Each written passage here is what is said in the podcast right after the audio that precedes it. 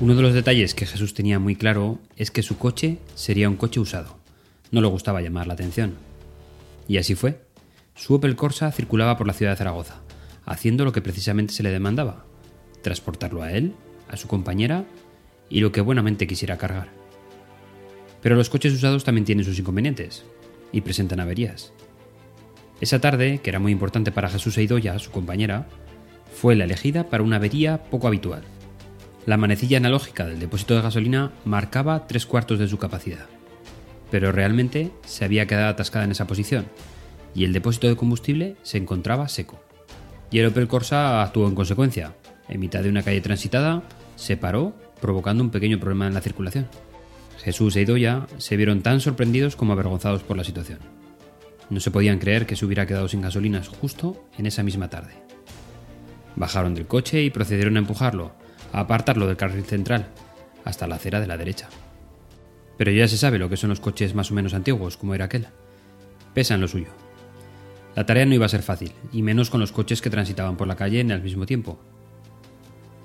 Pero siempre hay alguien dispuesto a echar una mano, y allí apareció él. Un anónimo repartidor de mercancías que ante la escena de apuro de la pareja no pudo más que ofrecerse a empujar también el coche hasta la acera. Se situó en el lado izquierdo y trasero del coche, y empezó a empujarlo. Realmente pesaba lo suyo, y hubo que hacer más de un esfuerzo para que empezara a moverse.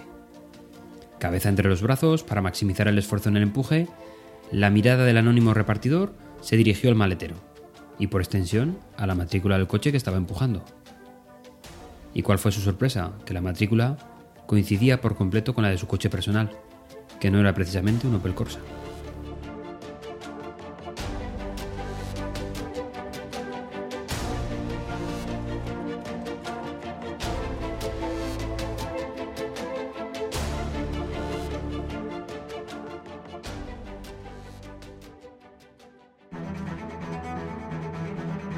Comentábamos en el capítulo anterior que a veces las presentaciones se asemejan a una película de acción.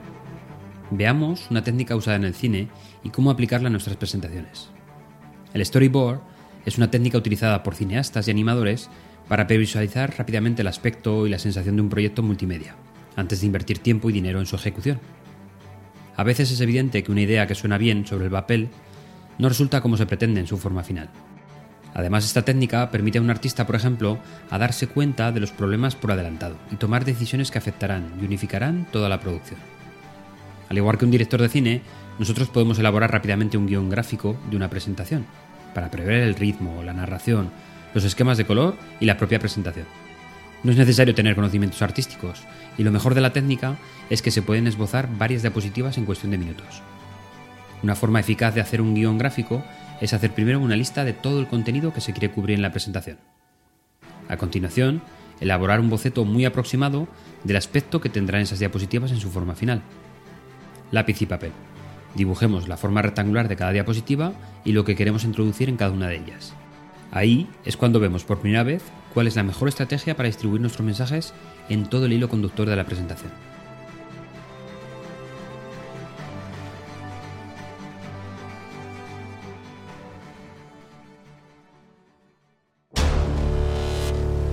El Opel Corsa era en realidad un coche bomba cargado con 35 kilos de amosal y 20 kilos de tornillería.